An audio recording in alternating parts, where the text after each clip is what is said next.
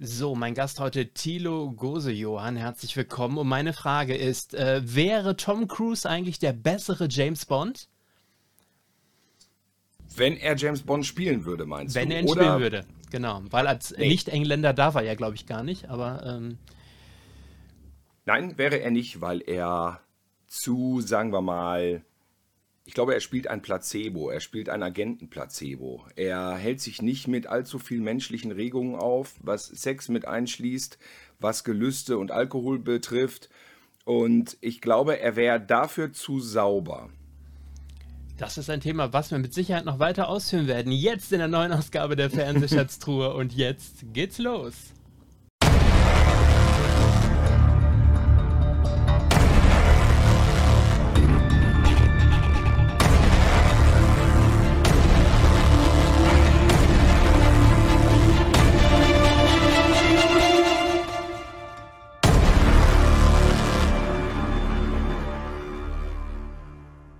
So, und da sind wir auch schon wieder. Oktoberausgabe der Fernsehschatztruhe. Schön, dass ihr mit dabei seid. Heute mein Gast Thilo Goso-Johannes, seines Zeichens Regisseur, Kameramann, Filmemacher.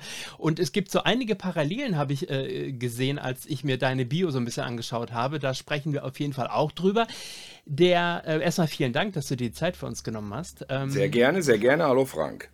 Ähm, die erste Frage, die wir unseren Gästen immer sehr gerne stellen, weil es da immer ganz kuriose Antworten gibt, ist, was sind denn deine ganz persönlichen ersten Fernseherinnerungen als Zuschauer? Also was sind die ersten Sendungen, die du damals als Kind geschaut hast?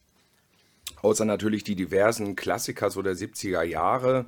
Äh, Kimber, der weiße Löwe. Ja. Ah, Ich würde sagen, nee, es ist ziemlich konkret. Es ist Schweinchen dick mit der blauen Elise.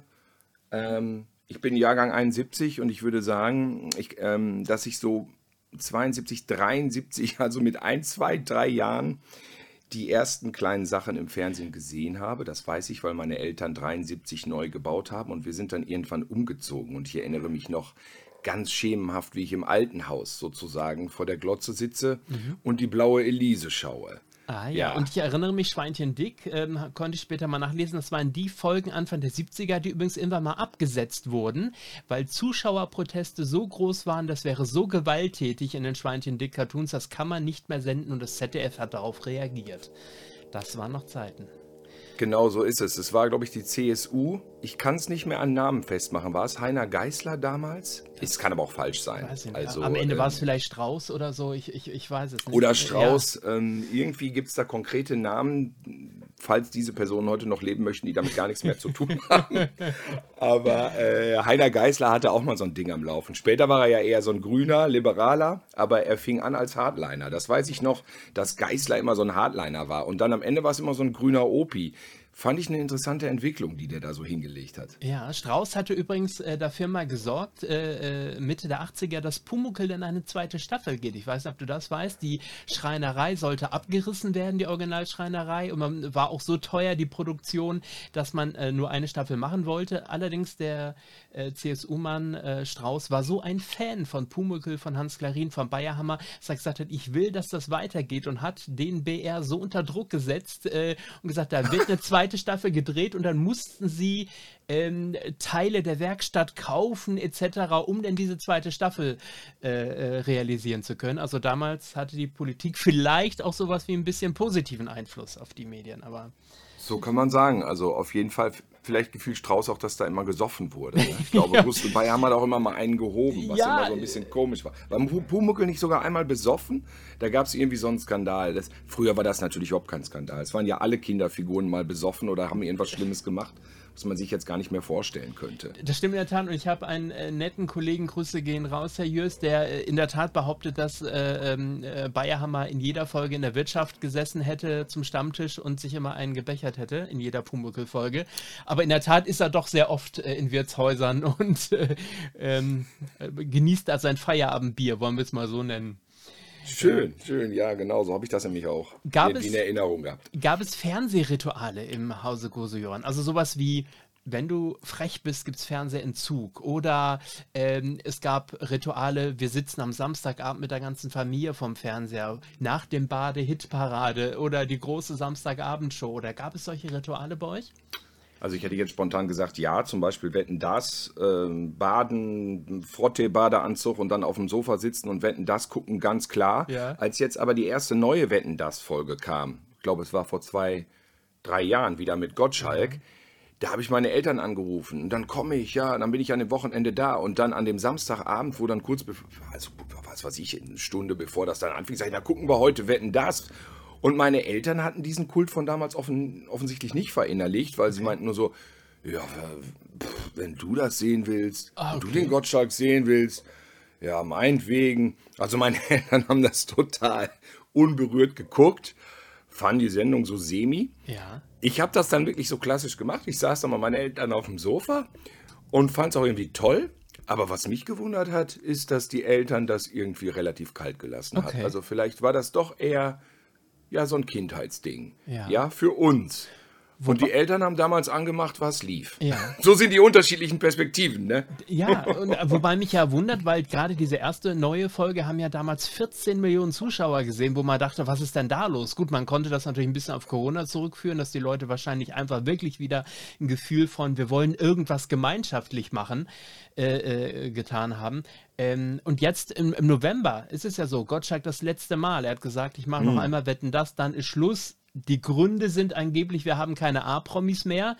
Das heißt, da sitzt also kein Steven Spielberg, kein Tom Cruise, wie gerade schon erwähnt, oder Tom Hanks mehr auf der Couch.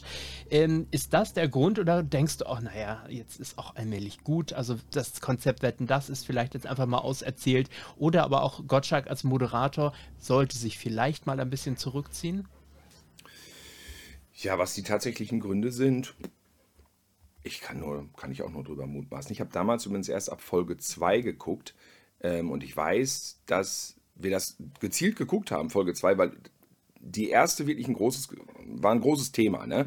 Kriegte Kritiken und dann bla bla bla und Einschaltquote und irgendwie merkte man, das ist so ein Gespräch, das ist im Gespräch die erste Folge. Also haben wir die zweite auf jeden Fall geguckt und ab da eigentlich immer. Und ähm, ja, es ging ja los mit Frank Elstner, wie wir wissen. Dann ging es an Gottschalk über. Gottschalk hatte ja vorher schon ein paar Mal geäußert, er würde so gern die Sendung machen. Dann hatte er sie übernommen und irgendwann war es dann Gottschalks Sendung. Und ich habe das Gefühl, also ich finde, Gottschalk hat sich optisch wirklich gut gehalten. Vielleicht hat er auch hier und da was machen lassen, das ist ja legitim. Ich finde, er sieht sehr gut aus, aber er wirkt etwas entrückt in den letzten Sendungen. Also ey, ich finde, das, was man an ihm geschätzt hat, diese Schlagfertigkeit, und damals war er ja der junge Wilde in den 80ern, Genau. wenn er da Gorbatschow hatte und Schwarzenegger und mein Gott, was war das alles? Und Michael ob die Jackson Sprüche jetzt, und, ja. genau, ob er die Sprüche damals schon geschrieben gekriegt hat oder nicht, ist ja unerheblich, so ist das Business. Aber jetzt habe ich das Gefühl, wirkt es, sagen wir mal, um es noch halbwegs neutral, nüchtern auszudrücken, es wirkt etwas hölzern, ja. Und es wirkt manchmal etwas unbeholfen. Ja. Und dann sitzt man vom Fernseher und entspannt nicht und lässt sich sozusagen überraschen von, von Tommy, sondern denkt immer so, na, hoffentlich kommt er da jetzt durch die drei Stunden gut durch. Und das ist irgendwie, hm, naja, Hast du- das hast- hat nichts mit Nostalgie zu tun, weil so fühlte man sich damals nicht, ne? Das stimmt, das stimmt. Ha- Hast du ein bisschen auch Problem mit dem, mit dem viel zitierten Altherrenhumor, dass du einfach auch denkst, naja, so Sätze, klar, äh, die verzeiht man ihm, alles schön und gut, aber eigentlich sind die nicht mehr 2023. Oder gerade deswegen macht es das so spannend. als Trash-Fan muss ich sagen, fand ich die unfreiwillige Komik dieser Sachen eher unterhaltsam. Ich habe das geguckt und gedacht, boah, ne, dass er das wirklich so macht, das ist ja faszinierend. Nein, ich, hab- ich spüre das auch, dass die Zeit vorbei ist. Ähm, was nicht heißt, dass ich mir nicht alte Sachen am liebsten wirklich komplett unverändert und im Original angucke. Finde es völlig in Ordnung, wenn da Warntafeln vor sind, sofern der Inhalt dann unangetastet bleibt. Aber das neu zu produzieren, zu reproduzieren, sage ich jetzt einfach, man muss er selber wissen. Ne? ja, nee, also das, das ist schon, Ja. das ist schon, das wirkt dann heute ein bisschen grotesk. Ne? Und, und ja, und äh, man sagt ja immer wieder durch die Co-Moderation von Michelle Hunziger, die ja dann laut letzter Sendung eher die Hauptmoderatorin war, weil betreutes Moderieren und so, dass er Ja, jetzt das hat seine Eitelkeit vielleicht ein bisschen angekratzt. Ja, dass er deswegen auch gesagt hat, also in meiner letzten Sendung bitte nicht, weil Argumentation, in meiner ersten, die habe ich ja schließlich auch alleine gemacht, äh, ähm, dass er sich da jetzt nicht die Butter vom Brot nehmen will, oder? Und Erinnerung ich bleiben will als der Gefühl. Mann, der das, der das auch alleine kann. Obwohl ich mir immer Ja. auch denke, und damit, du hast es gerade schon erwähnt, drei Stunden. Ich habe seit, äh, ich glaube, begonnen hat das Ganze mit Schlag den Raab, mit den Sendungen, die stundenlang gingen. Ähm, und da war es gerechtfertigt. Da habe ich mir auch wirklich bis 1 Uhr, bis 2 Uhr nachts die Sendung um die Ohren gehauen. Ähm, aber seitdem alle Sendungen meinen, von Verstehen Sie Spaß und, und wer es alles ist, drei, dreieinhalb Stunden, ich kann mir das nicht in Originallänge anschauen. Wetten, das ist hier in der Tat noch eine Ausnahme, weil es ein Event ist, aber ähm, die ganzen anderen Sendungen kann ich mir nicht dreieinhalb Stunden angucken. Wie geht's dir damit? Und muss das überhaupt sein? Ja, was soll ich sagen? Ähm, bei Wetten, das war es einfach so, daher gehörte es dazu. Ja. Coolen Kampf hat auch viel gelabert damals, ne? hat auch immer überzogen. Ich kann mich auch noch schemenhaft an Frankenfeld erinnern, aber da weiß ich, das war nicht mein Humor. So Frankenfeld als kleines Kind, da fand ich schon dann Harald Junke immer interessanter. Ja, dann haben sich die Konzepte geändert von Musik und Sketch. Das war ja so Frankenfeld, Junke war ja eher so ein bisschen mal einen lustigen Witz Musik darbieten. Trumpf, genau. Mhm. Ne? Ja. Und ein bisschen Musik, dann so, dann ging das ja weg halt zu der großen Eventshow und würde ich sagen, Wetten, das war da ganz am Anfang ähm, absoluter Vorreiter von allem, was ja heutzutage irgendwie immer noch präsent ist. Ähm, ja, ich bin da nicht so Zielpublikum. Ich fand halt Schlag den Raab auch spektakulär. Habe ich auch oft ausgeharrt bis halb zwei abends. Ähm, ja, es ist halt so, so eine Moderatoren wie oder ModeratorInnen auch, wie, wie Stefan Raab, die fallen nicht vom Himmel. Die gibt es dann alle paar Jahrzehnte mal, die polarisieren. Und dann gibt es einfach Formate, die mit solchen Leuten unglaublich gut funktionieren, weil jeder bringt so ein persönliches Gefühl damit irgendwie. Entweder mag er den Raab oder er mag den Raab nicht und positioniert sich so. Und das hält eigentlich auch die Spannung. Und das ist nicht einfach dieses Skelett dieser Sendung, ist nicht einfach so zu übertragen auf, auf jede Person, glaube ich. Ja. Es bringt nicht dieselbe Form an Suspense dann mit sich. Ja. Bist du bis heute sozusagen überrascht darüber, dass Raab so konsequent auch seine Ansage, ich ziehe mich komplett aus den Medien zurück, bis heute durchgehalten hat? Oder war das für dich klar? Tja, naja, er hatte ja nochmal diese Auftritte in der Lanxess Arena. Genau. Die ja aber nie im TV zumindest ja nie nochmal gezeigt wurden. Genau. Vielleicht ist Stefan Raab eher einer, der nicht unbedingt diese Bühne vor der Kamera braucht. Er hat aber bis heute noch ein Büro bei Brainpool. Also er hat noch so einen gewissen Arbeitsalltag, den er dann da vom Rechner verbringt und auch noch natürlich mitbastelt als Produzent und so. Also das Feuer für die Branche oder das Feuer fürs Fernsehen selber hat er nicht verloren, aber er ist offensichtlich niemand, der unbedingt, sag ich mal, jetzt in der Form im Mittelpunkt stehen muss, dass er da beklatscht werden möchte. Und im Zuge der Retrowelle kam ja jetzt auch die VOG-WM zurück, das, äh, das Turmspringen. Lief das schon? Ja, äh, das lief Anfang des Jahres äh, das erste Mal wieder, genau.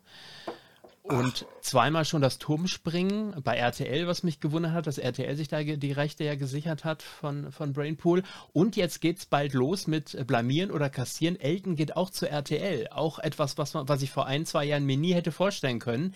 Für mich das absolute Pro-7-Gesicht. Äh, hat man da nicht gut genug um ihn gekämpft im Hause Pro-7 oder ähm,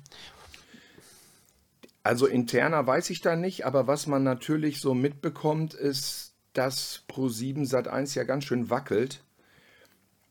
Und möglicherweise, wenn die Rechte alle bei den Produzenten liegen, ja, kann man da dann einfach auch mal, sagen wir mal, den Kunden wechseln. Ne? das So schätze ich das jetzt mal ein. Das stimmt. Und wenn es dieselbe Produktionsfirma ist, ändert sich ja auch für den Zuschauer wahrscheinlich gar nicht so richtig viel, außer das Logo oben links. Äh, Ja, Ja. aber ich höre das tatsächlich auch von dir jetzt zum ersten Mal. Und ich würde sagen, Okay. Das mit, Holla, mit, äh, ähm, mit Blamieren oder Kassieren? Meinst dass du? das zu RTL geht. Ja, Ja. das höre ich tatsächlich. Das Oder ich habe es vergessen. Also die, die Aufzeichnungen laufen schon seit, seit zwei, drei Wochen auch schon und es geht im Oktober los. Allerdings, was mich wundert, wird es nur eine 30-Minuten-Version und zwar immer vor den Fußballspielen sein, die, die RTL überträgt. Da geht es um 21 Uhr mit Fußball los und von 20 Uhr Aber- 15 an geht es eine halbe Stunde blamieren oder kassieren. Also nicht diese Event-Drei-Stunden-Geschichte, sondern so ein Kurzding. Also da bin ich mal echt gespannt, was das wird. Interessant. Vielleicht ist die Idee genial. Ja. Aber vorher reden dann alle immer. Der eine glaubt, sie ist genial, der nächste nicht. Und wenn dann die Quote kommt, ist immer ganz klar, wer der Schuldige ist. Ja, aber man sieht ja, man sieht ja. Äh, Oder der Held, ne? Das stimmt, aber man sieht ja in einigen Sendungen, dass sie gar nicht mal an Sendern kleben. Guck mal, äh, genial daneben lief jetzt bei RTL 2 äh, mit Hugo Egon Balder. Das Glücksrad lief jetzt bei RTL 2. Das heißt, am Ende ist es wahrscheinlich wurscht. Entweder gefällt es dem Zuschauer oder es gefällt ihm nicht. Aber du hast gerade schon gesagt, Sat 1 Pro 7 äh, hängt so ein bisschen am Tropf, wobei Sat 1 ja noch mehr. Daniel Rosemann hat da keine rosigen Zeiten seit einiger Zeit, seitdem er für beide Läden zuständig ist ist, verfolgst du so Sachen wie volles Haus, dass man am Nachmittag versucht, drei, vier Stunden lang eine Live-Event-Programmierung zu machen und damit seit Monaten äh, im absoluten Quotental ist oder auch Zerwakis und Optenhövel, glaube ich, mittlerweile seit zwei Jahren on air, ist aber so im Quotentief, aber man hält zwei Jahre lang Woche für Woche durch und sendet live. Ist das Prestige? Sagt man da, wir wollen wir wollen euch zeigen, dass wir einen langen Atem haben äh, und hätten das andere Sendungen nicht eher verdient gehabt, mal einen längeren Atem, Atem gehabt zu haben? Ja, das Fernsehbusiness ist ja immer, besteht ja aus ganz, ganz vielen Personen mit ganz, ganz vielen Ideen. Und man darf auch nicht vergessen, manche Ideen waren auch genial und haben dann so richtig Kasse gemacht. Und deswegen ist es immer schwer. Es gab Sachen, die sind spät gezündet, die sind nie gezündet. Mhm. Jetzt im Fall von ähm, volles Haus. Ich habe auch schon dafür gedreht, ein paar Matzen. Mhm. Ähm, nette Menschen, die ihr Bestes geben. Ja, es ist dann so ein bisschen, es wurde übernommen. Red Seven macht das jetzt. Die ändern dann ein paar, so, so, ein paar Richtlinien und versuchen neue Sachen und so weiter. Aber im Endeffekt, ja, musst du irgendwie dann über die Zeit, willst du rausfiltern. Ich weiß, die haben das jetzt verlängert um ein paar Monate, um einfach mal, die wollen versuchen rauszufiltern, was irgendwie funktioniert und ich wünsche denen viel Glück. äh, Sie werden ja. es wahrscheinlich nötig haben. Das Ding ist einfach so, du kannst nicht so ganz so schnell einen Ersatz aus dem Hut zaubern. Ne? Also wenn der Slot jetzt erstmal so belegt ist, diese Uhrzeit von bis, dann hast du nicht sofort einen gleichwertigen Ersatz. Der entsteht ja nicht, entsteht ja nicht aus dem Nichts. Mhm. Du musst dann ja erst wieder mit Produktionsfirmen verhandeln. Du musst neue Konzepte, neue Piloten drehen, vorlegen. Irgendjemand muss den Mut haben zu sagen, das ist jetzt auf jeden Fall noch besser oder wird besser laufen oder wird den Nachmittag retten. Und die Lage ist im Moment eh ein bisschen angespannt, weil der Werbemarkt um 20 Prozent zurückgegangen ist. Das mhm. heißt, da möchte sich jetzt keiner die Finger verbrennen. Und deswegen ist das jetzt nicht so zu erwarten, dass da so ganz schnell jetzt irgendwie was anderes auf dem Sendeplatz ist. Mhm. Aber früher oder später, also theoretisch, ne, kann das jeden Tag natürlich da sein, dass da vorbei ist und ja. die Reißleine gezogen wird. Das wissen wir nicht, nicht? Ja, vor allem ja auch die große Ankündigung, äh, bevor das Fallerhaus gestartet ist, war ja ab 15 Uhr gibt es keine Scripted Reality mehr bei Sat 1. Man möchte sich von dieser ja. Programmfarbe trennen. Mittlerweile läuft ja Lenzen wieder um 18 Uhr, also da ist man schon ah, ein ja, Stück weit wieder zurück äh, von, der, von der Ankündigung. Hättest du mal so eine Idee, was will denn der Zuschauer am Nachmittag? Ich, ich meine, ich kann mir auch nicht vorstellen, dass ich mich da drei Stunden hinsetze und mich von einer Doku-Soap über einen Talk mit Brit, über, also so ein gewischt, äh, gemischt Warenladen, wie es ja ähnlich vielleicht am Vormittag ist mit, mit volle Kanne oder live nach neun oder ähnlich so in die Richtung geht. Hm. Drei Stunden am Nachmittag, das ist vielleicht auch einfach falsch gedacht, oder? Ja, man sagt immer so am Nachmittag, das Programm wird nebenher geschaut. Mhm. Das heißt also der Klassiker, ne, nicht sexistisch gemeint, die Hausfrau bügelt ihre Hemden mhm. und nebenbei lässt sie was laufen, was eben auch ohne das Hinschauen funktionieren muss. Deswegen werden diese Sachen ja so übererklärt. Du siehst, was passiert, du kriegst auf der Tonspur nochmal erklärt, was, was passiert, mhm. damit du das einfach nebenher so laufen lassen kannst, wie Radio so ein bisschen. Aber vielleicht brauchst du auch da eine Struktur, ne? weil selbst bei Radio haben wir ja damals Mel Sandok konkret eingeschaltet und wollten dann die, die Top 15 hören ne? oder die Schlagerrallye mit Wolfgang Roth. Ne? Ich, ich weiß nicht, ob du auch im Fernsehen dann eine klare Struktur brauchst. Und ich kenne jetzt nicht so den ganz aktuellen Stand. Ich denke mal, dass die sich da jetzt darauf hinarbeiten wollen auch. Und denke, das ist dann wahrscheinlich auch die beste Variante. Mhm. Du hast gerade nebenbei erwähnt, äh, du liebst Trash-TV. Was schaust du? Was sind so Sendungen, die du dir nicht entgehen lässt? Trash, das, das ist bei mir eher so, dass ich, sagen wir mal, Low-Budget B- und C-Filme schaue. Mhm. Im Fernsehen ist das ziemlich reduziert. Also was ich, was dazu zählt, was ich niemals als Trash bezeichnen würde, sondern als Kunst natürlich Dschungelcamp, mhm. ja, Ibis und äh, auch Sommerhaus der Stars mag ich schon. Habe aber die letzte Staffel nicht gesehen, habe okay. ich irgendwie verschwitzt. Das artet ja dann auch manchmal so aus in dreistündige Abende. Und ich habe, glaube ich, die vorletzte Staffel wirklich eisern durchgezogen. Ich dachte mir aber wirklich, das ist jetzt auch wirklich vom Zeitvolumen hier anspruchsvoll, ja. Ja, ja. äh, obwohl das nicht langweilig war oder so. Aber ähm, die beiden Sachen mag ich schon, ja. Und ich, diese ganzen nackig auf der Insel, ich kann auch verstehen, dass man es guckt. Manchmal gucke ich eine Sendung und denke, ich muss das unbedingt weiter glotzen. Aber dann vergesse ich es einfach. Okay. So wichtig ist es dann für mich nicht, ich bleibe da nicht dran. Okay. Da müsste ich mir wirklich dann Wecker stellen oder das eintragen, weil sonst ist das für mich weg. Sommerhaus geht jetzt wieder los. Ähm, Ah, hast, ja. hast du irgendeinen Kandidaten auf dem Schirm, wer dies Jahr dabei ist? Ähm, ich habe was schon gelesen, habe es aber vergessen. Claudia Obert zum Beispiel und ihr ähm, Ja. Junglover, der Mitte 20 ist, zum Beispiel. Äh, Mhm. Aber ansonsten sind sie alle so ein bisschen aus dem, aus dem Reality- und Trash-Kosmos. Also das, was in den Hm. ersten Staffeln ja noch Namen war, die man gekannt hat. Und wenn es am Ende der Wendler ist oder Willi Herren Naja, oder aber die kennt man hießen. halt. Ne? Das Ne? war die beste Staffel, das war ein Meisterwerk, Ja. fand ich. Mit Wendler und Willi Herren, äh, da würde ich mir glatt die Blu-ray-Box holen. Ja, genau. Und äh, mittlerweile, auch wenn du dir Promi Big Brother und so weiter anguckst, da tut man sich schwer, wenn man in diesem Kosmos der Reality-Shows nicht drin ist, noch Namen zu entdecken, die man auch kennt, oder? Ähm, Ja, ich sag mal so, ähm, ich sehe das immer nicht so eng mit prominent oder nicht prominent, weil oft, wenn man die Leute nicht kennt, überraschen die ja einen auch. Zum Beispiel beim Dschungelcamp, da gibt es natürlich auch immer dann viele oder einige, mal waren es mehr, manchmal weniger, die man nicht kannte, aber dann war es auch schön, die kennenzulernen im On. Ne? So wie eine Larissa oder so, hatte ich nie von gehört. Aber dann, was sich da entwickelt hat, das war ja ein Epos. Und deswegen heißt das nicht unbedingt, dass es schlecht wird.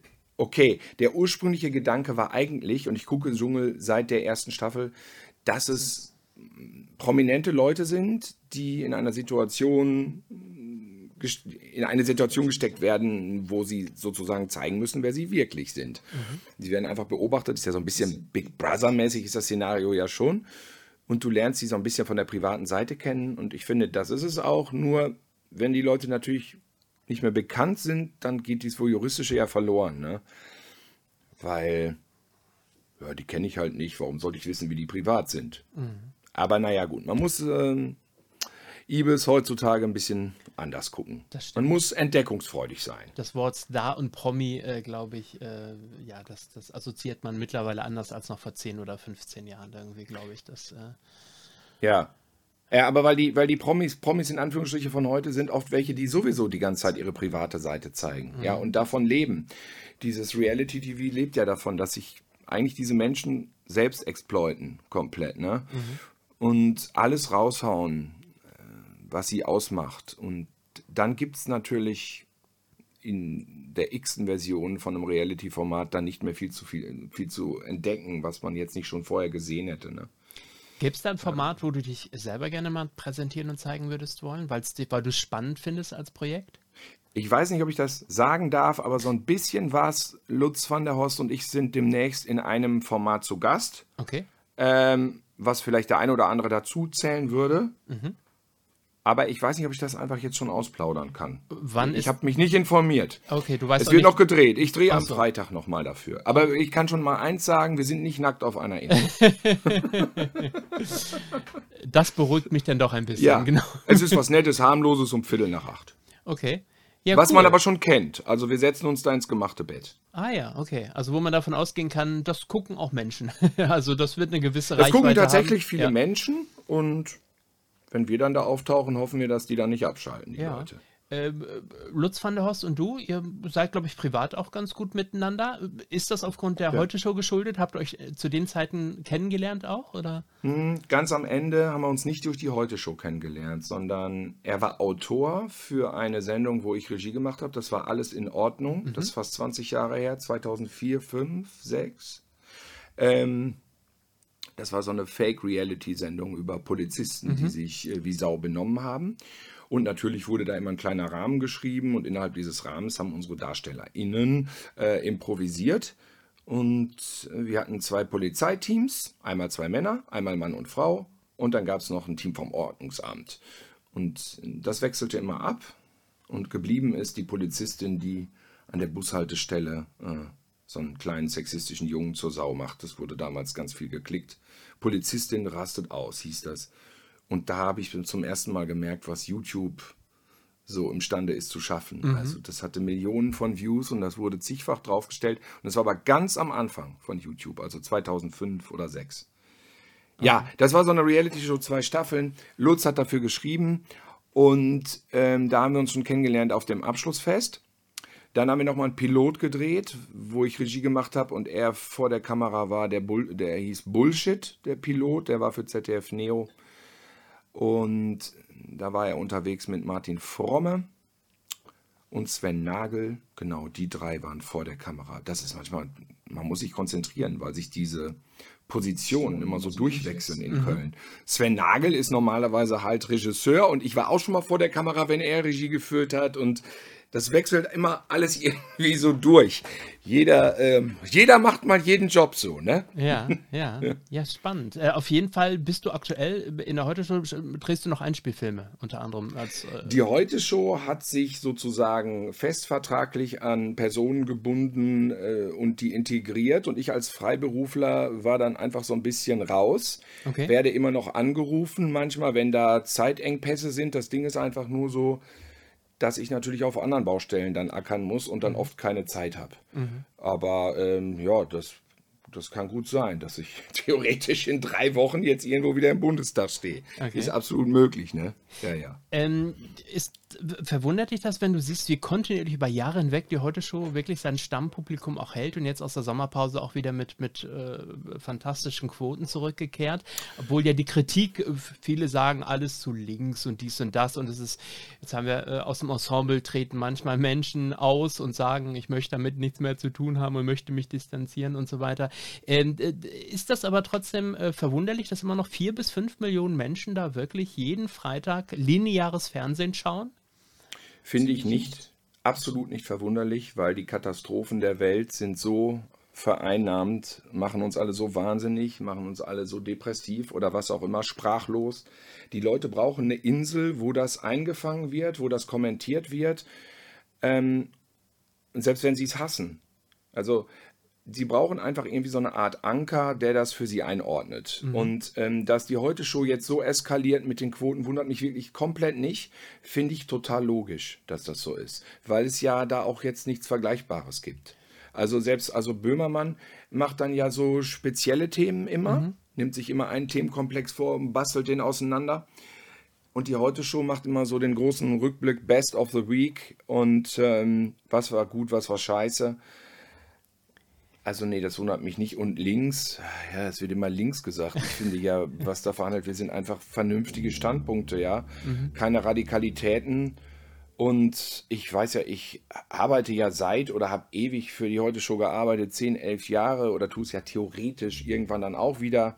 Ich wüsste nicht, was da einen verschrecken sollte. Und ich kenne auch die Kollegin mhm. gut habe mir auch schon mal ein Kabarett angeguckt und es hat mich ehrlich gesagt verwundert, die Nummer da. Okay. Ich weiß es nicht, was, was manche Menschen dann an Unzufriedenheiten möglicherweise hegen. Äh, vor allem, äh, wenn man Jahre Ja, ich meine, das, das, ist, das, ist eine, das ist eine Show, es gibt ein paar Autoren und die, die Comedians werden eingeladen, in dem Fall eher als Schauspieler zu agieren. Ja. Also so ist das ja. Und insofern sind die Texte natürlich was heißt vorgegeben, wie bei einem Sketch der Text vorgegeben ist. Du kannst ja nicht einen Sketch spielen und dann sagen, ich bringe meinen eigenen Text mit und dann funktioniert. Also es ist ja eine völlig offene Herangehensweise, wie das da passiert. Das, das einzig Freie sind die Sachen, die ich dann auch, oder der Kollege äh, Luciani oder Hartmann, wir drei sind dann ja draußen und drehen dann diese Reportermatzen. Und da äh, bereitet man sich natürlich vor thematisch, aber guckt dann natürlich, was passiert. Und da weißt du nicht immer, was abgeht, so, ne? Aber innerhalb der Sendung ist das klar, durch Olli auch und, und Morten, das, und natürlich die Redaktion, die sich montags treffen und besprechen, wird das natürlich festgelegt, welchen Themenschwerpunkt man haben muss. Da wird aber nicht irgendwie gesagt, wir müssen politisch das und das raushauen. Nein. Also, das gibt es nicht. Und es gibt auch zwei Faktenchecker, Checker, CheckerInnen, die alle Gags nochmal durchforsten. Okay ob man die Gags so machen kann oder ob das faktisch nicht stimmt. Mhm. Und dann passiert das auch, dass ein Gag äh, gestrichen werden muss, weil der einfach so nicht, weil der inhaltlich nicht funktioniert. Und dann gibt es auch manchmal so, warum, der Gag war so gut. Ja, das könnt ihr aber nicht sagen, weil es ist falsch. Wenn ihr den Gag so macht, ist es falsch. Dann muss der raus. Also die sind da sehr penibel, mhm. sehr penibel. Trotzdem kann man immer mal was durchrutschen, ne? wie das halt beim Fernsehen so ist. Ich sag doch mal so, ja, ja, ja, ZDF, ZDF, wie oft musste man sich das auch noch? Habe ich gesagt, ja, die Merkel ruft mich immer an. Wenn ich eine Matz mache im Bundestag, habe ich die Merkel dran und dann sagt die mir, was ich reinschneiden soll. Es ist halt Quatsch, die Leute glauben es wegen dem Internet, aber es stimmt einfach nicht. Ich weiß es. Ich habe es lang genug gemacht, das mit der Lügenpresse und ich kann es wirklich nur sagen. Es ist, wenn man es negativ auslegen will, kann man sagen, dass das ganze Mediengeschäft ein riesiges Chaos ist mhm. und ganz viele Leute ganz, ganz viele Sachen machen und dem einen oder anderen auch mal was durchrutscht. Aber ähm, nein, die Order von oben, die existiert absolut nicht.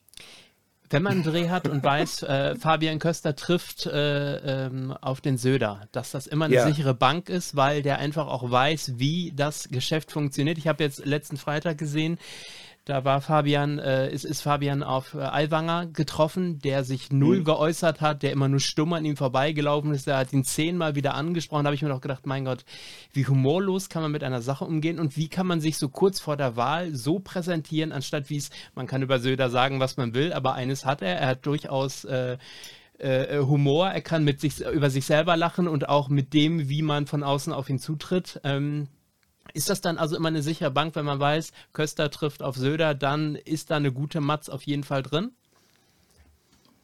Oder ist das schwieriger? Als ich hatte selber die Situation sehr oft mit diversen ReporterInnen, Hazel war ja auch oft dabei, mhm. auf Söder zu treffen. Und ich würde dir jetzt recht geben, so zu 60, 70 Prozent. Okay. Weil er natürlich weiß, wie der Hase funktioniert. Aber der Söder ist schon, wie sage ich es politisch korrekt, so von sich überzeugt, dass er auch mal abweisend sein kann. Und dann wundert man sich wirklich, wie kann er das jetzt machen? Okay. Haben wir auch schon mal reingeschnitten. Ähm, der kann einen auch schon ganz schön abblitzen lassen. Das, das gibt es auch. Und wenn es lustig ist, es ist immer der Maßstab für die Matze ist immer, ist es dann lustig? Mhm. Lässt er ihn abblitzen und es ist nicht witzig, schneidet es nicht rein. Lässt er ihn abblitzen und ist ein geiler Gag, kommt es rein. Da muss der, der Reporter muss damit leben, ne? Also es geht nur um den guten Gag, aber das wissen die ja auch. Fabian, Lutz, Hazel, das wissen die. Ähm, nee, ich hatte Söder auch schon mal echt unsympathisch. Habe ich auch reingeschnitten. Okay. Kann man mal angucken bei YouTube. Da waren wir bei Söder persönlich und da hat mhm. Markus Söder so eine Interviewreihe gemacht, wie er sich in Kinos interviewen ließ. Und da war ich auch mit Fabian. Und da sieht man am Ende, dass er dann einfach weggeht. Ja. Er wird ja jetzt in Kürze ein Kochbuch veröffentlichen. Ach, guck, Willst du dir das ins Regal stellen? Nein, auf gar keinen Mit bayerischen Spezialitäten. Ja. Ähm, ich bin gerne in München. Ich esse gerne Schweinebraten mit Knödeln und viel Kruste. Interessanterweise find, fand ich das, den Schweinebraten, am, das Airbräu am Münchner Flughafen, da fand ich den immer am besten. Das war jetzt Werbung. äh, wahrscheinlich schlimm, dass man ausgerechnet so ein Flughafenrestaurant nennt. Ähm, ich bin leider kochmäßig eine echte Pflaume. So. Okay. Also ich bin faul.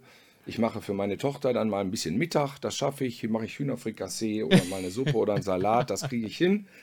Aber ansonsten äh, lasse ich mich auch gern bekochen oder cool. so. Also für Grill den Hensler müsste man dich jetzt nicht anrufen. Ich war schon mal mit Simon in so einer äh, Kochshow, in so einer Grillshow okay. bei Pro7 Max und ich habe gesagt, Leute, jetzt ganz im Ernst, ich kann das nicht. Nee, das kriegen wir schon hin. Ja, ja. Ihr habt ja einen Koch an eurer Seite. Ja. Ah, das war aber eigentlich peinlich, weil ich irgendwie, ich habe überhaupt keine Ahnung gehabt. Ich konnte so ein bisschen Fleisch drehen und dann wurde das verglichen, wer hat das bessere Mal gemacht. Ich habe überhaupt keine. Ahnung. Also das hat mhm. eigentlich alles mein Koch gemacht, der da vor Ort war. Da habe ich gemerkt, ähm, nee, ja, sowas kommt mal vor. Ein Freund, der Knippertz, Thorsten Knippertz, ist ein Freund von mir von mhm. früher und der ist bei, jetzt darf ich nichts Falsches sagen, weil ich habe keine Ahnung von Fußball. Ich glaube, der ist Stadionsprecher bei Mönchengladbach. Mhm. Und dann hatte der auch irgendwie eine Sportsendung irgendwo und meinte, ich muss doch die Gosion-Brüder einladen, ihr kommt in meine Sportsendung und dann reden wir über Fußball. Und dann habe ich gesagt, Dossen, gerne, aber ich habe keine Ahnung von Fußball. Was soll ich dir denn da sagen? Ja, und wenn wir dann das so und so machen? Ich sag, wenn du das meinst, also, aber Sinn macht das einfach yeah. nicht. Ich, ich komme, aber dann musst du, ich habe keine Ahnung, was denn. Ah ja, gut, dann wollen wir mal sehen, ne? Ja, ja was soll er machen? Ja. Das bringt's ja nicht. Ja. Das bringt's ja nicht, ne? Ähm, du hast gerade, als wir über die Heute-Show gesprochen haben, gesagt, es gibt ja nichts ähnlich Vergleichbares. Fehlt uns eigentlich wieder eine tägliche Late Night, so wie Schmidt sie gemacht hat? Also gerade in diesen Tagen, gerade nach der ganzen äh, äh, Warnhinweistafel-Geschichten in der WDR-Mediathek und so weiter und oder Schmidts äh, Sommerfoto mit Matuschek äh, äh, auf der Sommerparty wurde viel darüber diskutiert. Brauchen wir eigentlich wieder eine, äh, eine ordentliche Late Night am Abend, weil Böhmermann, glaube ich, kann man als solches nicht bezeichnen und selbst äh, ähm, ähm, Klaas einmal die Woche im Spät ist auch keine, keine richtige Late Night. Brauchen wir wieder Montag bis Donnerstag jeden Abend eine Late Night, die uns äh, das Geschehen des Tages serviert? Ich fände es geil. Ich habe gerne Schmidt geguckt. Mhm. Ähm, mir fällt übrigens ein, Extra 3 sollte man nicht vergessen. Stimmt. Das ist ja auch noch so ein bisschen, ja. so ist mir eben entfallen. Ja. Ähm, ich habe gerne Schmidt geguckt. Das war wirklich dann so von Viertel nach elf bis zwölf, halb eins mein Betthupferl immer. Ja. Und das vermisse ich schon. Und ich, ich finde nach wie vor es so, dass Schmidt ein unterhaltsamer Typ ist, dem ich immer noch irgendwie auch die Treue halte, weil diese Interviews lese ich sehr gerne. Aber dieses Foto irgendwie hat mich auch enttäuscht, muss ich sagen. Also, okay. Also dass er sich dann wirklich den Matuschek, okay, aber dass er sich mit Maßen, ja, ich meine, das ist ja ein Profi und ja, ich weiß. Da rechnet er sich dann wahrscheinlich irgendwie eine Aufmerksamkeit auf. Oder es ist ihm egal. Dann macht es ja beides nicht besser. Ja, ne? ich, ich, tippe eher auf egal. Er hat ja auch gesagt, na Gott, mit Matuschek bin ich seit 30 Jahren befreundet, warum soll ich kein ja. Foto mit dem machen? Aber ja gut. Äh, also, was will man dazu sagen? Genau. Und da sind wir übrigens gleich beim Thema Wertschätzung. Du hast vorhin gesagt, ähm, es ist oftmals ein großes Chaos in den Medien ähm, ähm, und so weiter. Und gerade auch das Thema Wertschätzung. Ich habe jetzt fast 100 Interviews dieser Reihe hier gemacht und habe immer wieder Menschen im Interview gehabt, ähm, die eine lange Zeit lang ein großer Name waren in den Medien und dann kam einfach von irgendeinem Redakteur oder sogar einem Praktikanten Anruf mit, die Sendung wird übrigens abgesetzt und wir haben auch nichts Neues für dich und das oftmals nach 20, 30 Jahren Senderzugehörigkeit. Auf der anderen Seite finde ich aber, hat man es total verpasst, in den letzten 20 Jahren ordentlich Nachwuchs zu generieren. Ähm, und wertschätzt aber nicht die alten Kollegen. Ähm, jetzt habe ich gerade gestern, vorgestern wieder gelesen, Carmen Nebel darf jetzt noch einmal ihren Heiligabend im ZDF machen, dann ist der Vertrag auch nicht verlängert. Ähm, ist man einfach so austauschbar, auch wenn du jahrzehntelang, ich sag's mal ganz deutlich, deine Fresse in die Kamera des Senders gehalten hast und es ist am Ende scheißegal, wenn du einfach nicht mehr das ablieferst, was man von dir will? Also ich muss ganz ehrlich sagen, dass der da noch einen Anruf gekriegt hat, ist doch super human. Okay, auch wenn es nur der Praktikant Anruf, war. an, okay. Das ist egal, einen Anruf okay. kriegst du in der Regel noch nicht mal. Okay. Das geht einfach so los, dass du einfach von einer Woche auf die andere, das, die rufen nicht mehr an. Mhm. Du wirst ja auch nie entlassen. Es ist einfach so, ja, du wirst nicht mehr kontaktiert. Dann mhm. ist das irgendwie, dann fragt man mal nach, ach so, nee, nee, alles, das ist ja so und so und so und so. also ich sag mal so, für Sensibelchen ist diese Branche gar nichts. Mhm. Ne? Ähm, und Chaos war jetzt auch eher der Gegenentwurf zu Diktatur, mhm. sag ich mal. Okay.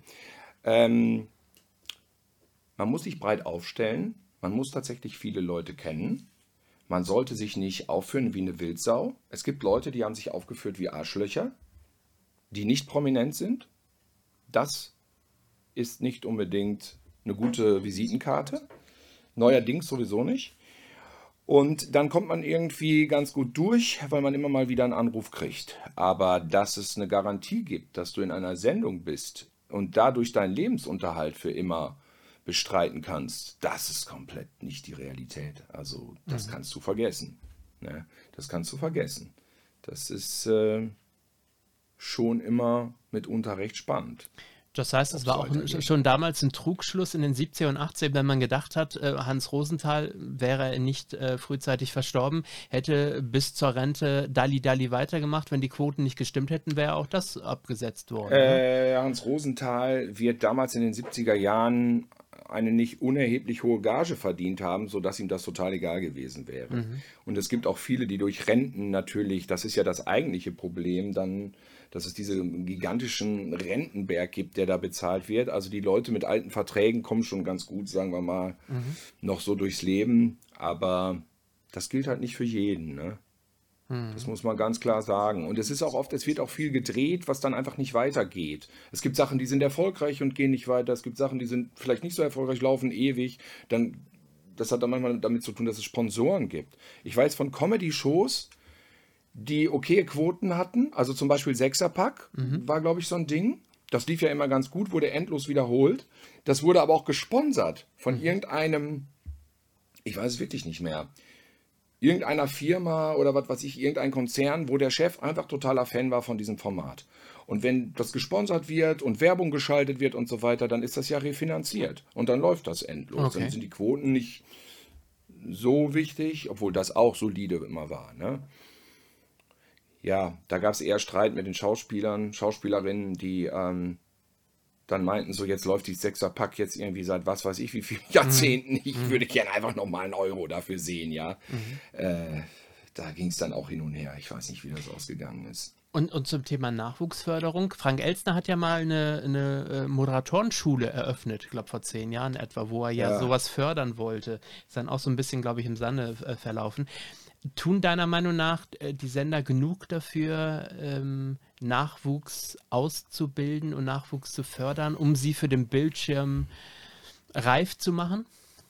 Also ich, ich kann es allgemein wirklich nicht sagen. Ich glaube, wenn du Moderator willst, wenn du vor die Kamera willst, musst du da selber die Eier beweisen und musst dich bemerkbar machen. Du kannst vielleicht über YouTube kommen.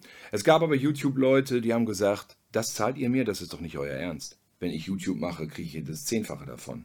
Ja, weil das große Namen waren mit viel Werbung und was weiß ich was. Die haben über die Fernsehsachen gelacht. Da, da, und das ist schon lange her, zehn Jahre. Da weiß ich, dass die ersten Produktionsfirmen dann namhafte YouTuber angefragt haben. Da kam gar kein Gespräch. Nach dem ersten Treffen kam gar kein Gespräch mehr zustande. Ich sage, was ist denn los? Will nicht jeder ins Fernsehen? Nee, Alter, für das, was ihr da zahlt? Nein. Fabian Köster ist ein sehr kluger Mensch, der angefangen hat als Autor sehr früh bei der Heute Show und der vom Poetry Slam kommt und der immer den Ehrgeiz hatte, ich will mal das einmal ausprobieren. Und der hat Olli immer genervt. Und dann hat Olli gesagt, okay, komm, dann mach das mal. Und dann bin ich mit Fabian zur Pegida gefahren ähm, und habe dann eine Matz gedreht, die dann sehr gut ankam. Und dann lief das eben weiter. Ne? Der hat sich dann vor der Kamera bewährt. Das war ein guter Drehtag, der war nicht so ganz so relaxed natürlich, wie man sich das vorstellen kann, aber der hat das einfach durch Ehrgeiz geschafft. Und wer Moderator werden will, Ehrgeiz, Ehrgeiz, Ehrgeiz. Hier schlagen sich gerade die Katzen. Ich weiß nicht, ob du es hörst. Nein. Ähm, da sollte man nicht zu sehr auf Schulen oder Ausbildungen hoffen. Da muss man einfach selber wissen, ich will das und ich will dahin und ich sage euch jetzt, so ist das. Ja. Und du hast vorhin äh, durchaus richtig ja gesagt, äh, gewisse Dinge, um äh, auch nicht abgesägt zu werden, sollte man nicht tun, sollte man nicht sagen. Gerade 2023 mehr als je zuvor wahrscheinlich. Ist das auch ein Punkt, dass man immer gucken muss, wenn man heute ins Business äh, geht, dass man sich irgendwie versucht, immer irgendwo mittig durchzuschlängeln und möglichst sich nicht positionieren, weil es könnte ja dem nicht passen oder der nicht passen? Oder? Das, das, das, das meine ich damit nicht. Ich meine damit wirklich primär Höflichkeitsformen. ah, okay. Ne? Also das Rumgebrülle, Leute anschreien, also habe ich alles erlebt, auch selber. Ich habe auch selber schon rumgebrüllt. Und ich kann nur sagen, den friedlichen Mittelweg zu finden, ist immer ratsamer. Äh, aber man gerät an andere Charaktere, man gerät an Situationen, man kommt in Grenzbereiche von Stress und Wahnsinn und ähm, ja, dann, dann ist man nicht immer so relaxed, wie man möchte. Aber insgesamt habe ich es doch geschafft, mit einer guten Stimmung da durchzurutschen. Damit meine ich gar nicht politische Überzeugung. Okay. Also ich sag mal so, wenn ihr jetzt AfD-Anhänger bist, die schreien ja immer, äh, äh, äh, aber da hat einfach keiner Bock drauf. Ich hatte genug mit AfD-Anhängern zu tun, habe sie persönlich getroffen, mit Politikern und ja, Und trotzdem sind 22 Prozent und man fragt sich. Das what ist eine Protest, das ist eine ja, Protestbewegung, ja, die sich aus ganz vielen Gründen, diese Prozente speisen sich aus einer Vielzahl an Motivationen, die ich im Einzelnen irgendwie nachvollziehen kann, aber im Großen und Ganzen äh, führt uns das ja alles zu nichts. Ne? Genau, zumindest nicht zu Ergebnissen, die äh, diesen Menschen dann. Äh, Ja, Ja? das ist ja, das wird auch ja auch denen nicht helfen, weil man muss sagen, dass, wie ich das so sehe, ist das eine Partei, wo viele Leute drin sind, die auch enttäuscht waren, weil sie vielleicht keine großen Karrieren gemacht haben mhm. oder die einfach auch mal im Mittelpunkt stehen möchten. Und dementsprechend sind da viele drin, denen geht es nur um sich selbst. Mhm. Ne? Geht's nur, das ist bei anderen Parteien auch so, ja, ja, ja, kann man sagen. Aber da ist es schon sehr verbreitet, ja. Da sind ja auch SPD-Leute und was weiß ich was. Mhm. Sind dann in der anderen Partei irgendwie nicht beachtet worden? Ja, Geht man dahin, sitzt man in der Talkshow. Ich bin der SPD-Mann, der bei der AfD ist. Aber ich bin kein großer Politkenner. Das ist nur so, was ich so mitkriege mhm. vom Arbeitsalltag, wenn ich dann da mal im Bundestag rumrenne und wenn wir die mal interviewen. Äh, ja. ja. Protest, ich, das ist Protest. Ich kriege das ja auch mit. Ich bin ja gebürtig Niedersachse aus Ostfriesland und wohne jetzt seit sieben Jahren in Bayern, im Allgäu. Also mhm. hier tiefste CSU und so weiter. Und was du hier ländlich so hörst, das ist teilweise wirklich so erschreckend. Ähm, waren die Leute nicht in der Schule? Haben die im Geschichtsunterricht gepennt? Ja. Irgendwie fängt ja alles mal an, ne? Und wenn sie in der Schule waren, dann landeten Flugblätter im Ranzen. Ja. Dann, und äh, man hat vor allem nicht den Arsch in der Hose zu sagen, Leute, ja, es war so verdammt nochmal, aber es ist 35 Jahre her und ich stelle mich dem Ganzen und dann ist es doch auch eine Woche später die nächste Sau, die ins Dorf getrieben wird. Aber daraus so eine Geschichte zu machen, mein Bruder und dies und ich kann mich nicht ja. erinnern und Söder stellt 25 Fragen, wo die Hälfte mit ich kann mich nicht erinnern beantwortet werden. Leute, ja, dann schieß ihn ab, kann er aber nicht und schwupp äh, haben die Freien Wähler jetzt äh, 4% äh, höhere Umfragewerte als vor der Geschichte, wo man sich auch fragt. Das ist Protest, das ist ja. genau das. Ja. Das wundert mich auch nicht, weil dann diese Leute, jetzt erst recht, die genau. Medien, ja, die genau. Medien, die wollen, ja was, die Medien, er hat dieses scheiß Flugbad verteilt. Ja. Die Medien sind so, als wenn die sich das ausdenken würden, dass dieses Flugblatt, das hat er in der Scheißtasche gehabt. Genau, genau. Und weil die Medien das dann berichten, dann sind die Medien schuld und jetzt wähle ich die erst recht. Das ist ja dann die Logik. Ja, ich ja. kann es nicht verstehen. Und sich, sich während, er jetzt, während er jetzt seine, seine Promotour ja macht wegen Wahlkampf äh, und dann immer in die Zelte, in die Bierzelte reingeht und ähm, äh, damit anfängt, dass er einfach sagt, wer von euch hat noch nie einen Fehler gemacht in seinem Leben und so ja, weiter. Ja. Also, Leute, ernsthaft. Aber egal. Ähm, wir bleiben noch kurz beim Thema Humor 2023. Würde die Comedy Street heute so laufen wie damals? Oder würden die Absolut ja? nicht möglich. Habe ich mit möglich. Simon auch schon drüber gesprochen. Ja. Wir haben so viele Sachen gemacht, die heute nicht mehr gehen, wo ich auch sage, ja, verstehe ich auch. Man redet sich für sich selber immer so ein bisschen raus. Wir hatten die eine oder andere Metaebene, fand ich selbst damals schon. Thema Sexismus, zeig mal mhm. deine Brüste, nee, ich gehe weiter. Wo ganz klar die böse, die böse, ähm, die böse Seite dann auf der Seite von meinem Bruder lag, ja der dann irgendwie das Mädchen ja scheiße behandelt hat, das Mädchen selber ja eigentlich nett und freundlich ist. Solche Sachen, so würde ich das jetzt irgendwie verargumentieren. Aber ich denke mir, wenn du das jetzt so, und das lief ja bis vor fünf, sechs Jahren, lief das ja noch wirklich wahnsinnig regelmäßig, mhm. immer im Nachtprogramm. Mhm. Aber ich glaube, jetzt würde sich keiner mehr trauen. Ich weiß auch nicht, was Nur mit Warntafel. ja, mit, also fände ich ja okay, wenn es gezeigt ja. wird mit Warntafel. Also Warntafel, mein Lieber, da wäre ich stolz.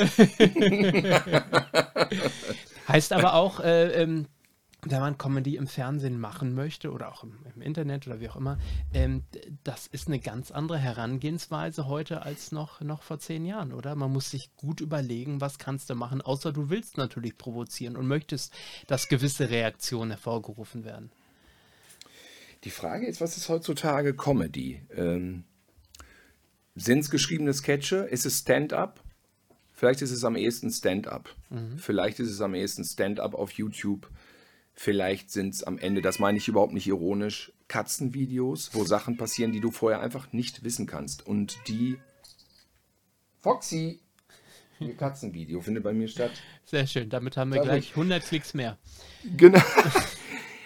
Also ich habe das Gefühl, heutzutage will man das echte, unvorhersehbare sehen und mhm. nicht das Inszenierte aus der Konservendose. Mhm. Was jetzt wahnsinnig gut läuft, ist, wenn ich mit Simon so Comedy Street-mäßige Sachen drehe, ähm, mit ein paar moderneren Themen versetzt, mhm. Mm, für seinen Insta-Kanal. Es läuft unglaublich gut. Mhm. Also die Leute lieben es, die klicken es. man kann diese Humorform absolut übersetzen auf heute, aber man muss ja jetzt keine Pornodarstellerin oben ohne auffahren. Ja?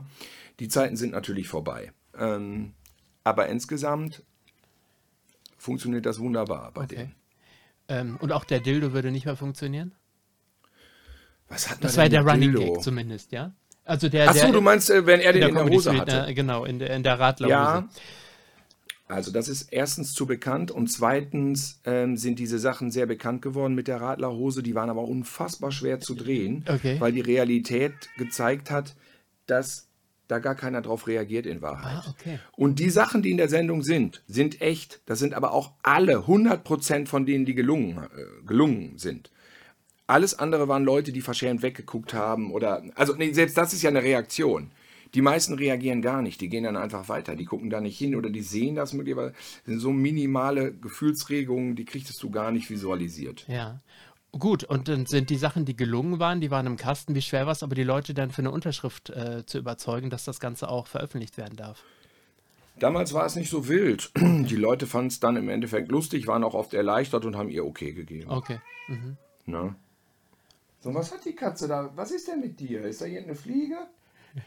Jetzt hör doch mal auf. Hörst du das? Du hörst Nee, das, ich ne? hab's ein, ein zweimal habe ich sie Mountain gehört, aber äh, Ja gut, dann weiß ich auch nicht. Die guckt immer an eine Decke, wie das manchmal so ist. Ja. Irgendeine Fliege wahrscheinlich. am Ende möchte ich natürlich noch ganz kurz über deine Filmleidenschaft sprechen. Da kommen wir nicht Ja. drum herum. Du bist ein großer Horrorfilm-Fan. Machst ja auch einen Podcast mit Antje Wessels zum Thema Ja. Horror. Ähm, Ich gucke tatsächlich eigentlich alle Genres. Okay. Die letzten Jahre hat sich für mich Horror rauskristallisiert, weil ich finde, dass äh, das immer so eine satirische Metaebene mit, mit sich bringt, wenn Horror gut ist. Das heißt, es werden dann so gesellschaftliche Themen verhandelt im Horrorfilm, ähm, die woanders vielleicht nur in einem Drama stattfinden und dann im Arthouse-Kino mit 2% oder äh, zwei, guck mal, ich rede schon in diesem Fernsehlanguage, ähm, ja, irgendwie mit, was weiß ich, 100 Zuschauern pro Film dann nach Hause gehen müssen. Und der Horrorfilm schafft es dann einfach, so, wenn du Smile nimmst, sagen wir ganz blöd, so Insta, lächeln, lächeln, positiv, du musst immer grinsen, sei positiv. Das thematisiert dann solche, solche, solche Themen ähm, ein bisschen verklausuliert und bringt dadurch doch die ein oder andere Wahrheit dann doch eher ans Tageslicht, finde ich. Deswegen mag ich Horrorfilme und suche dann immer so nach den gesellschaftlich relevanten Themen, die der Film eigentlich behandelt. Ne? Also, und wenn es nur Krankheiten wie Verfolgungswahn und was weiß ich was, da steckt eigentlich oft immer viel drin. Der Ja. reine Slasher, Horrorfilm, der einfach nur nach Schema F abläuft, interessiert mich gar nicht so wahnsinnig. Ah, okay. Also, Halloween Kills und so, das war jetzt nicht so mein, Scream meine 6. Leidenschaft. Ja, Scream 6 wiederum behandelt ja Filmklischees. Mhm. Und das finde ich dann wiederum dann interessant, ja. Aber warst du trotzdem noch überrascht? Also allmählich weiß man doch, wie der Hase nur wirklich läuft. Also eigentlich nach dem, spätestens nach dem dritten weiß man wirklich, wie der Hase läuft. Ähm, äh, so die großen Überraschungsmomente gibt es da eigentlich nicht mehr, oder? Nee, das hast absolut recht, ja. Was ich ganz spannend finde, ist, während ich, äh, also ich, wenn ich mit meiner Frau Horrorfilme schaue und ich habe mit einem Kollegen zusammen einen Podcast, ähm, äh, der steht total auf Horrorfilme und wir stellen uns gegenseitig immer äh, ähm, äh, Filme vor, die wir gucken müssen, von denen wir wissen, dass wir uns wirklich ein bisschen durchquälen dadurch. So durfte er sich das letzte Mal einen wunderbaren Heinche-Film anschauen. Ich musste der New York Ripper schauen. Äh, ähm, Was heißt so. musste? Das ist Nee, ja der hat mir in der. Tat gefallen, weil ich auch auf dieses Poli Polizeigenre stehe und, und New York war als Setting geil und ähm, gut, das äh, Gequäke hat mich dann doch ein bisschen genervt irgendwann, aber äh, ansonsten nein, wunderbar. Was ich sagen wollte, wenn ich das mit meiner Frau schaue, meine Frau mag es sehr gerne blutig und slashermäßig. Ich bin dann doch eher dafür, ich mag lieber überrascht werden und ich brauche den Spannungsbogen. Ich brauche es gar nicht so ekelhaft. Aber dann schauen wir vor einer Woche, anderthalb, schauen wir äh, äh, den dies Jahr erschienenen Boogeyman und waren beide total enttäuscht und dachten, das war's jetzt nicht für uns. Wie siehst Nee. du das? Ja, sah ich ähnlich. Ich finde, dass er ganz gut spannend anfing. Mhm. Ein bisschen mysteriös, ein bisschen gruselig und dann.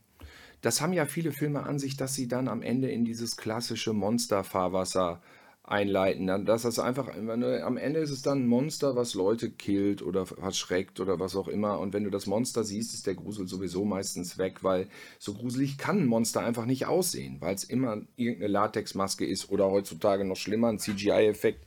Selbe Problem hatte die letzte Fahrt der Demeter. Jeder weiß, es ist Dracula. Dann fragt man sich vielleicht noch, wenn man kein Poster, keine Vorschau gesehen hat, wie sieht Dracula diesmal aus? Ach, okay, so wie Nosferatu in ganz, ganz schlimm, was aber auch nicht gruseliger ist, sondern einfach nur Creature Design. Und dann kommt da diese Slasher-Dynamik zustande, ne? dann legt er einen nach dem anderen um. Ja, würde sagen, beides jetzt keine totalen Lichtgestalten des Horrorgenres. Ja. Was, was wären so deine Top 3 All-Time Favorite Horrorfilme? Ich bin da langweilig. Ich Okay. bin da wirklich langweilig. Ich liebe äh, Tanz der Teufel, Mhm. Dawn of the Dead, also die Originale dann jeweils. Die Remakes fand ich unter Umständen auch okay. Also das Dawn of the Dead Remake von Zack Snyder finde ich als eigenständigen Zombie-Film schon auf jeden Fall sehr gut. Aber ja, meine Favorites wären Evil Dead, Dawn of the Dead und Shining auch, Der Exorzist. Von den unbekannteren vielleicht Theater des Grauens mit Vincent Price. Vincent Price ist eh mein Lieblingshorrordarsteller. Ich mag auch einfach mal einen klassischen Nightmare on Elm Street, Elm, Elm Street, Elm Street mit Robert Englund. Ja, da würden mir jetzt endlos viele wahrscheinlich einfallen, aber ich würde sagen, Evil Dead ist Ja. Platz 1, Dawn of the Dead und Shining. Schlägst du dann aber trotzdem, gerade wenn du auch die Originale favorisierst, die Hände beim Kopf zusammen, wenn jetzt auch die Tage wieder ein neuer Exorzist erscheint oder wenn wir Evil Dead Rise haben oder konntest du durchaus trotzdem dem was abgewinnen? Ich fand Evil Dead Rise super, Mhm. muss ich sagen, weil Evil Dead für mich immer mehr Spektakel war und Randale. Kinder, die in der Motsche kloppen und sich total zusauen und das hat Evil Dead, äh, Rise für mich übererfüllt. Ich bin da sehr zufrieden rausgegangen, fand auch diese Umsetzung auf weiblich schön, Mutter, Tochter, bin ja auch Vater, konnte diese, diesen, diesen Konflikt schön nachvollziehen, dass das Kind einfach damit klarkommen musste, dass die Mutter jetzt wirklich das Böse ist. Und die Mutter ist ja eigentlich das Liebste, was man hat. Fand ich eine gute Idee. Ähm, den mochte ich sehr. Ich fand sogar ein bisschen besser als das Original, dieses Remake von The Hills Have Eyes. Da finde ich, äh, dass dieser Wes Craven-Film ist natürlich ein schönes Ding, aber das Remake hat da so ein bisschen mehr Dampf. Ja. Ähm, was gab es denn noch für? äh, Exorzist weiß ich jetzt nicht. Ich habe den Exorzist letztes Mal nochmal geguckt. War eigentlich noch begeisterter als damals. Habe erstmal so gemerkt, wovon der eigentlich handelt. Von einem inneren, inneren Twist da, in dem Fall mit der Kirche, mit dem, was einem gesagt wird, mit dem, was man machen muss, was man erfüllen muss, was man selber vielleicht möchte, in Rollen, in die man sich hat drängen lassen. Das hangelt sich ja entlang an dieser Figur von diesem Pater da. Ähm, das habe ich damals natürlich überhaupt nicht wahrgenommen. Ich wollte immer nur das Mädchen sehen, was durch die Gegend kotzt. Ne? Ja, also ehrlich gesagt, dieser Gordon Green, der hat mich wirklich schockiert mit seinen Halloween-Filmen, die ich überhaupt nicht mochte. Also den ersten fand ich, der ging jetzt noch, also von den neuen. Zweiten fand ich grauenhaft.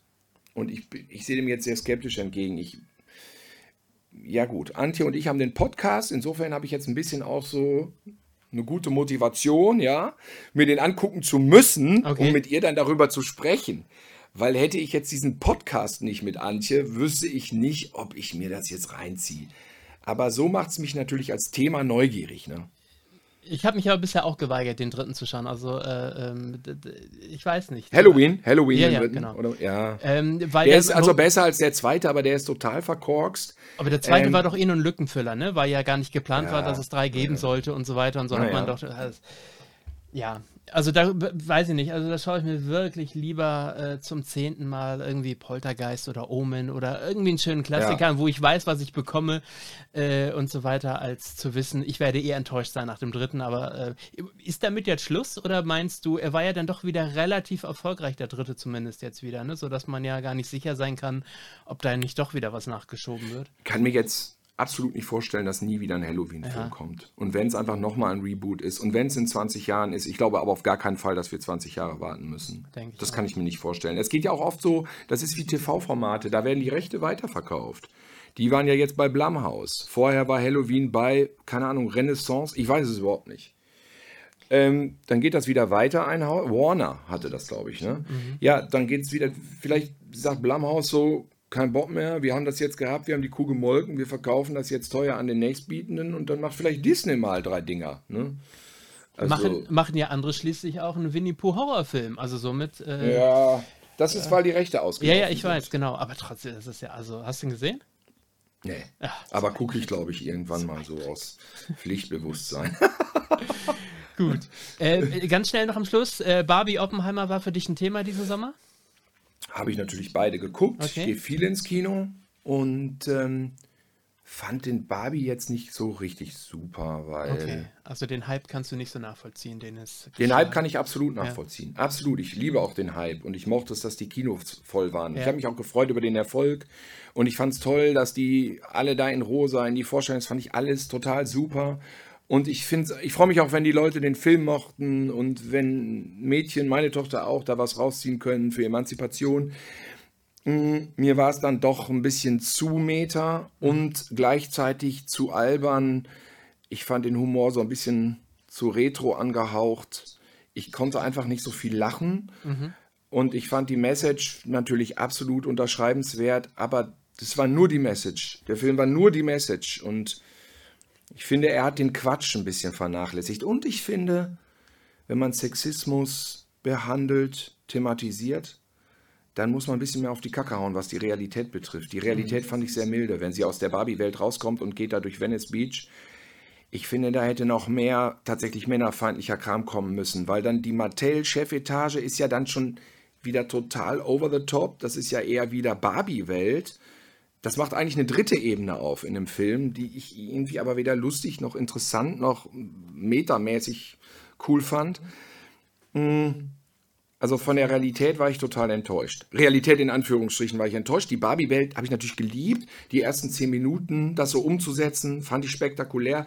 Sagen wir mal so, für mich ist der Film vielleicht eine Nummernrevue, wo ich so die einzelnen Nummern toll finde und andere Nummern dann nicht so gut. So wie ein Mixtape, wie ein Mixtape, wo nicht jeder Song drauf gut ist. So würde ich es vielleicht beschreiben. Ja, aber kann auch sein, dass Mattel vielleicht auch ein Stück weit äh, die Finger drauf hatte und gesagt hat, das lassen Ja, ich weiß, dass das so ist, aber äh, im Endeffekt macht es den Film dann nicht besser, trotzdem Natürlich nicht. nicht ne? ja. Und sie wollen, äh, haben sich Rechte oder so, haben, haben 45 Filme geplant, ne, die umgesetzt werden sollen. My Little Pony, oh. das Film, bis hin zu bis hin zu Uno, der Film. Also das äh, werden Dinge. Mal, aber My Little Pony, da war ich doch schon selber im Kino und habe das mal gesehen. Da gibt es ja. einen Film, ganz sicher. Okay, My ja. Aber liegt, liegt auch bei Mattel die Rechte, oder? Aber vielleicht nicht als Realfilm, also es war ein so. Zeichentrickfilm ja. natürlich, ne? Ja, ja. Aber ich bin gespannt, äh, was da kommt. Oppenheimer, konntest du was mit anfangen? Ja, fand ich spektakulär gut, okay. tatsächlich. Ja, unglaublich gut. Sehr intensiv. Ich bin nicht pinkel gegangen, wüsste nicht wann. Drei Stunden ich fand es okay. völlig faszinierend. Der Film ist lang, man merkt die Länge, aber nicht, weil er langweilig ist, sondern weil das so eine Anspannung die ganze Zeit mitbringt.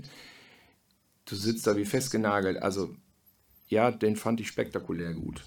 Tatsächlich. Also, ja, ja, absolut. Ich fand unser, Gespräch auch sehr gut. Da sind wir jetzt am Ende. Ja, das freut ich, äh, mich doch, Frank. Danke dir. Wenn man dich weiterhin schauen möchte, kann man das unter anderem auf den Kanälen von Kino Plus ja schauen, auf dem Podcast mit Antje Wessels, der genau wie heißt? Äh, eine Stunde Horror. Genau, auf allen möglichen Podcast-Portalen, genau. genau. Und vielleicht schaffe ich es auch wieder mit Simon mal eine neue Folge aufzunehmen. Piratensender Niehorst ist ja unser Podcast. Wir haben es jetzt ein bisschen schludern lassen. Er hatte viel um die Ohren, ich hatte viel zu Ohren. Wir hatten gemeinsam viel um die Ohren. Ähm, aber wir werden garantiert wieder eine Folge aufnehmen. Insofern, wer mal Bock hat, Piratensender Niehorst und eine Stunde Horror. Das sind so meine beiden Sachen, wo ich stattfinde, podcast-technisch. Weiterhin. Und bei dir natürlich. Ja, natürlich. Und das war mir eine Ehre. Ich wünsche dir weiterhin viel Erfolg. Danke, und mein Lieber. ist äh, wirklich ganz, ganz feines Gespräch. Danke dir. Alles Gute, liebe Grüße, Thilo Gose-Johann. Tschüss.